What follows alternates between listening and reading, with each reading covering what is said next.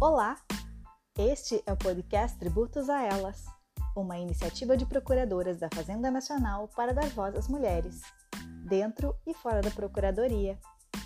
O podcast TAI inaugura sua segunda temporada de forma temática. Falaremos sobre o livro O Poder Feminino entre Percursos e Desafios, publicado em 2021 pela Arraiz Editores. Neste primeiro episódio, as coordenadoras da obra, procuradoras da Fazenda Nacional, Herta Rani Teles Santos e Juliana Pita Guimarães, comentam como surgiu a ideia e os motivos para a publicação, e também contam um pouco sobre os temas ali tratados. Em seguida, os demais episódios da temporada serão entrevistas com as autoras de alguns dos artigos do livro. Eu sou a Edilvane dos Santos e te dou as boas-vindas para esta nova jornada. A apresentação e coprodução são da PFN Gersilene Moura. Olá, meu nome é Gersilene Moura e é com muita satisfação que estamos abrindo hoje a segunda temporada do podcast Tributos a Elas, contando com a grata satisfação de entrevistar neste primeiro programa de abertura da segunda temporada, as organizadoras do livro O Poder Feminino entre Percursos e Desafios, da Arraiz Editores. As organizadoras Herta Rani Teles Santos e Juliana Pita Guimarães são procuradoras da Fazenda Nacional.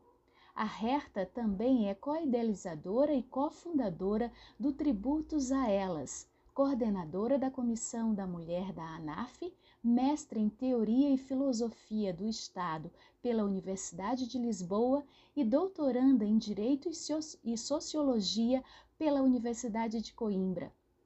Juliana é mestre em Direito das Cidades pela Universidade do Estado do Rio de Janeiro, especialista em Direito Público pela Universidade de Brasília. Realmente essas mulheres são feras. Herta e Juliana, muito obrigada pela presença de vocês aqui. Gesselene, nós que agradecemos a presença.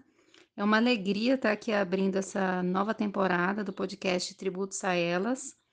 Uma honra mesmo, ainda mais para falar de um livro que foi feito com tanto carinho, né? Esse livro a gente pensou justamente para exaltar as mulheres. É um livro composto só por vozes femininas, é, o prefácio, a abertura, tudo é escrito por mulheres e são vários artigos escritos por procuradoras da Fazenda Nacional sobre os mais diversos assuntos. Então a gente quis é, trazer aí as vozes femininas, aumentar o espaço delas no mundo acadêmico e estimular, né, para que elas escrevam cada vez mais sobre os assuntos que lhe interessam, inclusive assuntos sobre aspectos do feminino, sobre empoderamento, sobre fortalecimento da mulher sobre tributário, na perspectiva da mulher, sobre direito previdenciário também na perspectiva da mulher, sobre feminicídio, sobre violência contra a mulher, sobre beleza, a pressão que a gente tem para ser bela. Todos esses são temas que é, estiveram presentes no livro e fiquei muito contente de tantas procuradoras da Fazenda terem topado esse desafio de ter escrito esse livro em conjunto a capa tá linda também, foi feita também por uma mulher. o livro tá assim, feito com muito carinho mesmo e recomendamos a leitura. Olá, boa noite. Boa noite, pessoal. Gersilene, que honra estar aqui nesse podcast sobre o livro Poder Feminino entre Percursos e Desafios, né? Análise sobre políticas públicas, liderança feminina e tributação. O livro O Poder Feminino entre Percursos e Desafios, da Arraiz Editores, foi escrito por diversas mulheres que trouxeram um pouquinho de seu conhecimento sobre temas relacionados a vários aspectos desafiadores sobre desigualdades visíveis e invisíveis que ainda cercam a questão de gênero. Herta, você poderia nos descrever inicialmente como surgiu essa ideia de escrever o livro? Bom, as quanto à ideia, né, de como surgiu a ideia de escrever o livro, foi uma ideia conjunta, né, minha e da Juliana. Eh, a Juliana falou comigo, assim, sugerindo que a gente podia escrever um livro, eu achei ótima a ideia. e fomos a ela. A, a gente já tinha pensado em escrever esse livro desde o início do Tributos a Elas, é, um, bem no comecinho, já em 2019, a gente tinha pensado em escrever esse livro sobre diversos ar, artigos, é, a gente já tinha recebido o apoio, né, da, de advogados de Minas para a gente escrever, e eles disseram, vamos, a gente escreve, o, o doutor Walter Lobato já tinha dito que, que apoiava, e a gente ficou com o projeto um pouquinho parado. Então, quando a Juliana veio é, mais adiante, quase um ano depois, falou vamos, então eu disse vamos, a gente aproveita e tira esse projeto da gaveta. A intenção é essa, porque a gente vê, é, por exemplo, tem pesquisas nas universidades falando que os nomes das salas das universidades né, são, são muito nomes masculinos. Tem essa pesquisa, é, se não me engano, é da USP. Então, o número de salas das faculdades é muito de professores que são homens e também os livros recomendados são livros de homens. É, a produção acadêmica das mulheres ainda é pouco vista, né, digamos assim, apesar de a gente ter muito trabalho acadêmico feito por mulheres. Então a gente quis estimular mesmo, assim, dizer, olha, vamos escrever mais, vamos procurar assuntos que nos interessem, questões que nos é, empolguem, né, que nos mexam assim o coração, que façam nosso coração palpitar e sobre os quais a gente quer escrever. Então a gente chamou aí procuradoras da Fazenda para dialogarem sobre diversos aspectos relacionados ao direito, né, à gestão, à liderança feminina e os aspectos da, do feminino. É, falamos sobre desigualdades em diversos, em diversos setores, né, em diversos ambientes. Falamos sobre liderança feminina. Foi assim é, um conjunto de todos os assuntos que palpitavam assim no coração das meninas e pelos quais elas se interessavam e quiseram escrever de fato. É, muitas trouxeram experiências pessoais delas, é, de carreira, dentro da PGFN, inclusive. Então ficou bem rico, é, ficou uma coisa assim bem prazerosa por essa questão. Tem vários aspectos, vários assuntos, né? Tem relacionados à desigualdade da mulher nos aspectos tributários, econômicos, mercado de trabalho, que, que pode ser feito para melhorar a situação das mulheres também em relação é, à OAB, né? A gente teve um projeto recente que foi a paridade de gênero dentro da OAB, obrigando que as chapas tiverem 50, tivessem 50% de mulheres e uma porcentagem mínima de negros concorrendo. Essa, inclusive, foi a primeira eleição da OAB que obrigou né, esse mínimo dentro das chapas. E a gente já viu aí uma movimentação em cima disso. A gente tem um artigo falando sobre isso também. A gente tem o, o prefácio da, é, da obra, é, a apresentação da obra feita por é, advogadas e pela ministra Helena Calmon, que foi assim a primeira ministra do STJ, a primeira ministra mulher né, do STJ. Então, ela ela aceitou com muito carinho também é, a, a escrever né, essas palavras iniciais da obra. A Valentina, que foi uma das conselheiras federais que estava diretamente à frente do projeto Paridade, né, para que a OAB implementasse a paridade entre homens e mulheres, também escreveu uma parte introdutória do nosso livro, assim como a Daniela, presidente é, da Comissão da Mulher Advogada durante um, o período né, que passou. Então, a gente teve aí palavras de fortalecimento e empoderamento de mulheres que tiveram, que já lutaram sobre a causa e que já atravessaram né, o teto de vidro em alguns aspectos.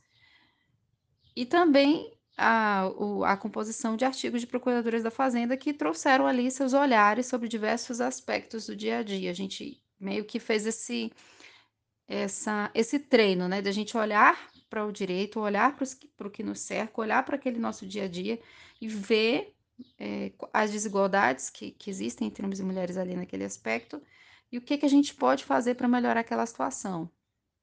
Então foi bem enriquecedor nesse aspecto e a gente ficou muito feliz de vários procuradores da Fazenda terem topado o desafio. Muito bacana. E Juliana, houve um convite prévio? Qual foi o critério para a escolha das autoras? Esse, a ideia desse livro ela surgiu no final de 2019, dentro daquele grupo de WhatsApp das procuradoras, de mais de 250 procuradoras da Fazenda Nacional, que participam desse, desse grupo, né? E, e a ideia surgiu ali, depois que a gente já tinha feito o artigo para a revista da Procuradoria, e vimos que havia necessidade de debater mais essas questões do feminino, de debater mais essas questões das procuradoras, né, dentro da Procuradoria e, e, e estarem mais é, melhor vistas, né, nessas questões acadêmicas. Então, a ideia do livro ela surge nesse contexto, né, depois de quase um ano já que o movimento estava, é, que já existia e que várias ideias já tinham surgido. E aí lançamos a ideia desse livro no, no WhatsApp, da, no grupo de WhatsApp da, da Tributos a Elas. E aí algumas pessoas se interessaram, algumas já tinham a ideia desse livro, já tinham escrito alguma coisa, alinhado alguma coisa para escrever. E aí surgiu essa.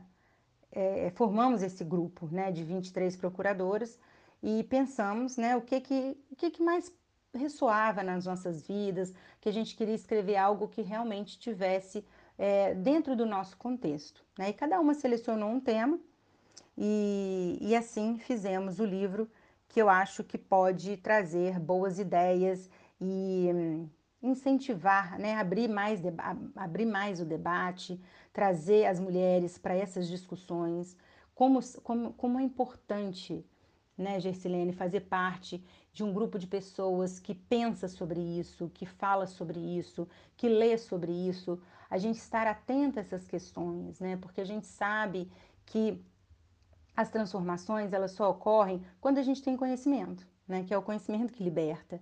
Então, a gente tendo esse, esse contato e esse, esse acesso, ainda mais com pessoas que estão dentro da organização junto com a gente, é uma excelente oportunidade, né? De de, não só de incremento pessoal, né, mas de colaboração também para que essa evolução da, do órgão, né, da Procuradoria-Geral da Fazenda Nacional possa acontecer.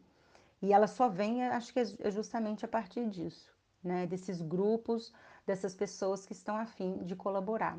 Herta, dentro do contexto de serviço público e mais ainda da carreira de procuradoras da Fazenda Nacional, Quais as principais manifestações da cultura patriarcal neste ambiente?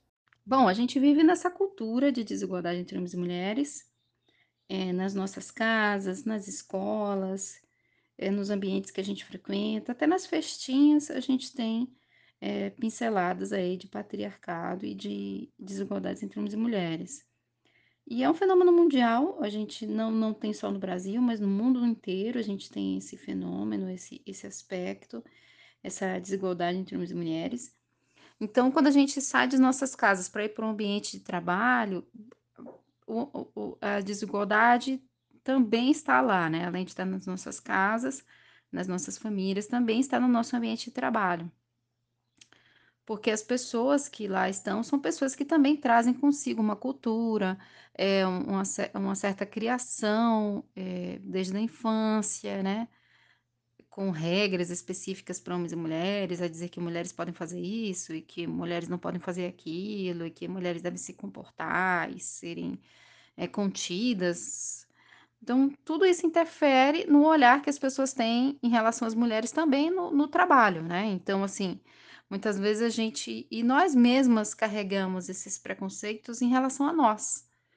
Então, o que a gente observa dentro do ambiente de trabalho é que muitas mulheres, muitas vezes, não acreditam em si mesmas, elas não, não, não têm coragem de ir além, elas é, ficam intimidadas de, no sentido de que elas não acreditam que elas, que elas podem é, ser líderes de uma equipe, ou podem concorrer, ou podem falar mais, ou podem é, falar mais de seus trabalhos, apresentar mais suas ideias. A tal da síndrome de impostora, né? A síndrome da impostora que nos persegue. Então, a gente vê isso no ambiente de trabalho, as mulheres não acreditando em si mesmas. As mulheres também ficam nessa tendência, né, de, de olhar para as outras como se fossem concorrentes, o que a gente vê nas novelas, nos livros, é, nas músicas. É, a gente vai aprendendo desde criança, na, naquelas historinhas infantis, e até no, nos livros e até nas novelas, isso, que as mulheres brigam entre si, que, que, a gente não pode confiar em outras mulheres e que a felicidade só vai vir quando as mulheres encontrarem o seu príncipe encantado. Então, to, to, tudo isso a gente carrega, né? Então, a gente chega no ambiente de trabalho e é, a mesma coisa. Às vezes está no inconsciente, é uma questão até inconsciente, da gente olhar para outra colega de trabalho como se fosse uma concorrente nossa, é, como se fosse alguém que fosse puxar nosso tapete, não como aliada e não como uma amiga, muitas vezes.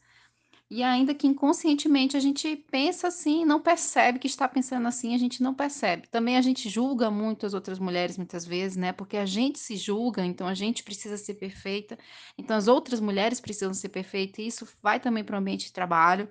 A gente olha para aquela para aquela chefe nossa, para nossa coordenadora e acha que, nossa, ela devia ser melhor, ela devia fazer de tal jeito, e a gente acaba se pressionando, né? A gente pressiona nós mesmos, pressiona as outras mulheres com as quais a gente trabalha, e a gente não aprende a, a, a assim, a esse olhar mais mais tolerante para com as outras mulheres, né? Um olhar mais mais suave, em que a gente não pressione tantas outras mulheres a serem perfeitas, a gente não se pressione a ser perfeita, que a gente compreenda que as imperfeições fazem parte da vida fazem parte do aprendizado que todo mundo pode aprender, é, principalmente aprender juntas. Então, muitas vezes a gente leva esses preconceitos que a gente tem desde criança para o nosso ambiente de trabalho, isso interfere ali, né, é, no fluxo de trabalho, é, atrapalha a gente a criar rede de apoio. Então, a, a gente percebe como isso que a gente aprende desde a infância vem ali para o nosso ambiente de trabalho e atrapalha. Então a gente fica julgando as outras mulheres, a gente fica se julgando e a gente fica achando que as outras mulheres são concorrentes, mas não são, e a gente não fica acreditando em nós mesmas e muitas vezes a gente não acredita nelas. Então a gente não empodera outras mulheres no sentido de acreditar que elas podem ser boas líderes, que elas podem fazer um trabalho estratégico, que elas podem é, fazer um trabalho de inteligência além daquele que elas estão fazendo, que elas podem alçar novos voos. Então a gente tem que acreditar mais em nós mesmos e também nas nossas colegas de trabalho de uma maneira geral. E fora isso, das mulheres não acreditarem em si mesmas não acreditarem nas colegas e é, terem no inconsciente essa perspectiva das mulheres como, é, como concorrentes, os homens também trazem consigo seus preconceitos de casa, seus preconceitos de infância, das brincadeiras de infância, é, do que eles aprendem dos pais e das mães, dos tios, de que a mulher é isso, que o homem é aquilo. Então, eles trazem também esses preconceitos. Então, muitos homens olham para aquela mulher que acabou de ter mãe, que acabou de ser mãe, e acham que ela não é capaz de assumir um cargo de, de gestão, por exemplo, né? Então, ah, não, ela acabou de ser mãe, ela, ou ela vai engravidar algum dia, então não tem condições dela assumir um cargo de chefia. Isso tudo muitas vezes é no inconsciente. Eh, nem a mulher nem o homem percebe que, que pensam isso, mas inconscientemente eles muitas vezes acreditam mais nos homens do que nas mulheres. Então eles têm uma tendência a dar mais ali trabalhos desafiadores e trabalhos mais estratégicos para os homens, porque há uma tendência de confiar mais nos homens, né? Por todo esse preconceito que a gente recebe desde a infância, nos livros, nos filmes, nas revistas, nas novelas, em todos os romances, em todos esses contextos, né, em que a gente acha que lugar de mulher é dentro de casa, cuidando dos filhos, das crianças, então que é, o instinto maternal é muito forte, então que a mulher não tem condições de assumir um cargo de liderança. Além disso, que a mulher tem que ser mais comportada, mais contida, então ela também não pode assumir um cargo em que ela precise falar muito, em que ela precise dar ordens, né, em que ela precise é, gerenciar uma equipe. Então são vários preconceitos, assim, é uma miscelânea de preconceitos que faz com que é, a ascensão das mulheres seja obstada de uma maneira geral em todos os ambientes de trabalho, praticamente, né? Então, a, a, a, quando a gente criou o Tributo Elas foi para isso, foi para despertar olhares, foi para que, que, a gente pudesse conversar sinceramente sobre isso e, e trazer um despertar aí para as pessoas. Então, muitas mulheres começaram a despertar, a perceber que elas agiam de uma maneira que podia muitas vezes prejudicar as, as filhas, de uma maneira geral, os filhos, né, as novas gerações e elas perceberam que elas traziam consigo preconceitos já há muito tempo, da mãe, da tia, da avó. Então, muita gente foi despertando, né? Tanto homens e mulheres, para essa questão, para um, um olhar mais é, tolerante com as mulheres, né? E para a possibilidade de a gente se ajudar, das mulheres se ajudarem, dos homens também ajudarem mais as mulheres e, e fortalecerem elas no sentido de estimularem mesmo, encorajarem essas, essas mulheres para aceitarem desafios profissionais, para irem além. Então, a, a intenção é essa, que as pessoas comecem a encorajar as mulheres, que as próprias mulheres comecem a acreditar mais em si, esqueçam um pouquinho a síndrome da impostora e aceitem novos desafios. E, e é isso, eu acho que a carreira da Fazenda Nacional, ela ela ela tá numa cultura patriarcal, né? Então, assim, ela é hipermasculina, assim como as outras, né? Ela não tem nada de diferente das outras, ela é muito antiga, ela surgiu num contexto muito é, de, de patriarcado, né?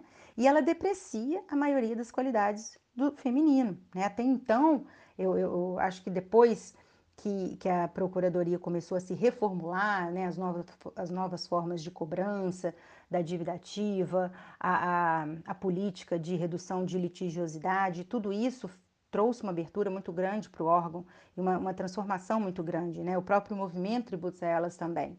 Então, eu acho que o feminino ele está entrando, né? Está entrando dessa forma, mas essas organizações, né, tanto empresariais quanto estatais, elas têm uma persona masculina. Por quê? Porque ali predomina a racionalidade, os critérios de eficiência, que são valores tidos como masculinos, né? Mas o, o feminino e o masculino, eles estão nas pessoas, né? Então os homens também têm que manifestar o feminino, a mulher também tem que manifestar o masculino. Mas nessas organizações, por estarem né, dentro dessa, desse, dessa dessa sociedade patriarcal ficou extremamente masculina. Então, essa integração entre o feminino e o masculino, eu acho que ela está acontecendo agora, né? E, e, e, como que ela se manifestou, né? Essa sua pergunta, é, é, as principais manifestações dessa cultura, todo mundo sabe, né? A gente vive nessa cultura de, de homens e mulheres machistas, homens e mulheres que que, que cultuam esses valores, né? É, da racionalidade, da extrema eficiência e, e, e pouco né, se chega nessa, né, na utilização desses é, na utilização desses poderes femininos, né, que a gente que, que eu entendo que são os poderes relacionados a cuidado, né, a criatividade, a flexibilidade, a percepção, a transformação, confiança, né? Então, tudo isso está ligado ao poder, ao, a, a meu ver, ao poder feminino. E isso ressoa aonde? Isso ressoa lá nos critérios é, é, utilizados para cobrança do crédito? Não, isso ressoa nos relacionamentos, né? Então, essa parte dos relacionamentos, né, do, do relacionamento do órgão é, é da Procuradoria para fora e, da, e dos procuradores né, entre si e, e, e, da Procuradoria numa gestão organizacional, ela normalmente, né, ela não estava tão não estaria tão focada nos relacionamentos como está como hoje ela está. Então tem que, que haver né, essa, essa abertura, ela está acontecendo com um grau de esforço e dedicação né, de muitas pessoas, de homens e mulheres, né? Mas depende, né, essa transformação, ela depende do reconhecimento dessa força do feminino. Então, a gente é, vê que, que está havendo essa abertura, ela está acontecendo, o movimento está trazendo essa integração muito forte né, na Procuradoria, e eu acho que é um, um momento assim muito importante, um, momento, um divisor de águas mesmo, que, que eu vejo né, o, a forma como a Procuradoria está, como esse grande navio, né, é, como ele está se encaminhando. Né? Então, eu acho que é uma, uma, uma oportunidade boa também para as mulheres né, refletirem e para os homens também refletirem sobre essas forças do feminino na instituição, né, para deixar de ser hipermasculina. Juliana, como procuradoras e juristas altamente reconhecidas, Quais são as expectativas de vocês em relação ao impacto do livro? O que ele visa atingir? É, esse livro ele já teve um impacto muito muito muito importante assim né foi a partir dele que a gente teve a ideia de fazer uma campanha, que é a campanha Ame Seus Ciclos, né, que ela se encerrou agora recentemente, mas foi uma campanha que teve uma ressonância muito boa, não só na mídia, mas também nos órgãos públicos. A gente teve apoio de várias é, instituições, né, e, buscamos aí, né, orientar as meninas, as adolescentes nessa seara aí da, da educação menstrual que eu acho que é onde a gente, onde inicia tudo, né? Onde a mulher é, se vê ali numa condição diferente da do homem e ali inicia a sua jornada feminina, né? Dos ciclos é, menstruais. Então eu acho que esse, é, no próprio livro que, que a Camila Cabral escreveu, né? Um artigo sobre a pobreza menstrual e tivemos a ideia de fazer essa campanha, que foi uma campanha que teve uma boa ressonância e ainda está gerando alguns é, frutos em relação aí aos projetos de lei né, que temos em relação à distribuição de absorventes é, em escolas públicas e também para isenção dos tributos sobre os absorventes, é, sobre to, to, todos os itens né, de higiene menstrual. Então a gente já teve né, essa campanha e ela ainda está de alguma forma impactando aí algumas, é, alguns setores, mas temos também é, a ideia né, de que esse livro possa incentivar os debates, né, incentivar é, as reflexões. Então, tivemos a oportunidade de participar do, do Congresso da BRADT esse ano e levamos vários dos debates aqui do livro para o Congresso. Tivemos a oportunidade de participar de algumas, é, de alguns outros, de algumas outras é, grupos né, de algumas outras discussões sobre, sobre essas questões, né, e as procuradoras que escreveram esses, esses artigos participaram ativamente dos debates. Então, a ideia era realmente incentivar né, não só as mulheres a participarem, né, desse, a ampliar a, a, participação das mulheres no debate dessas questões, né, das procuradoras especialmente, e também ampliar o debate, o aprofundamento dessas questões. E lembrando também que o livro, é, segundo o editor, né, o dono da editora, teve uma excelente repercussão, as vendas foram muito boas e o incentivou a fazer uma segunda tiragem do livro e a expectativa na editora era muito boa. E a gente conseguiu, né, de alguma forma também é, fazer uma, uma, publicidade deles, né, através do Instagram, colocamos ali os, os temas dos artigos né, no Instagram para as pessoas terem acesso ao que estava sendo tratado no livro. Então, várias das discussões que estão né, colocadas né, e várias das ideias do livro também foram é, publicadas no nosso Instagram do Tributos a Elas. Eu conversei hoje com a Herta e a Juliana que vieram compartilhar um pouco da sua experiência na organização do livro O Poder Feminino entre Percursos e Desafios da Arraiz Editores. Eu gostaria de agradecer muitíssimo a participação de vocês no primeiro episódio da segunda temporada do podcast do Tributos a Elas. Eu deixo agora a palavra em aberto para as suas considerações finais. Podemos conversar com você, Juliana? Muito obrigada, Gersilene. Foi ótimo estar aqui com vocês. Um abraço. Muito obrigada, Juliana. A palavra está com você, Herta. Ah, um excelente papo a gente teve aqui hoje. Muito obrigada pela oportunidade. Contem comigo para novos desafios e busquem o nosso Instagram, tenham um livro, se interessem pelos assuntos. E estamos abertos ao diálogo. Nos procurem se precisarem conversar sobre o tema ou se quiserem é, dicas né, de, de, leituras prévias sobre os assuntos que foram, a, foram abordados no livro. Um grande abraço. Muito obrigada, Herta e Juliana. E não deixem de acompanhar o nosso próximo podcast, que dará continuidade à segunda temporada com entrevistas a outras mulheres autoras do livro O Poder Feminino entre Percursos e Desafios, da Arraiz Editores. Um grande abraço e até o próximo programa.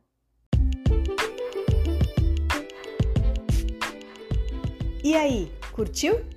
Então conta pra gente!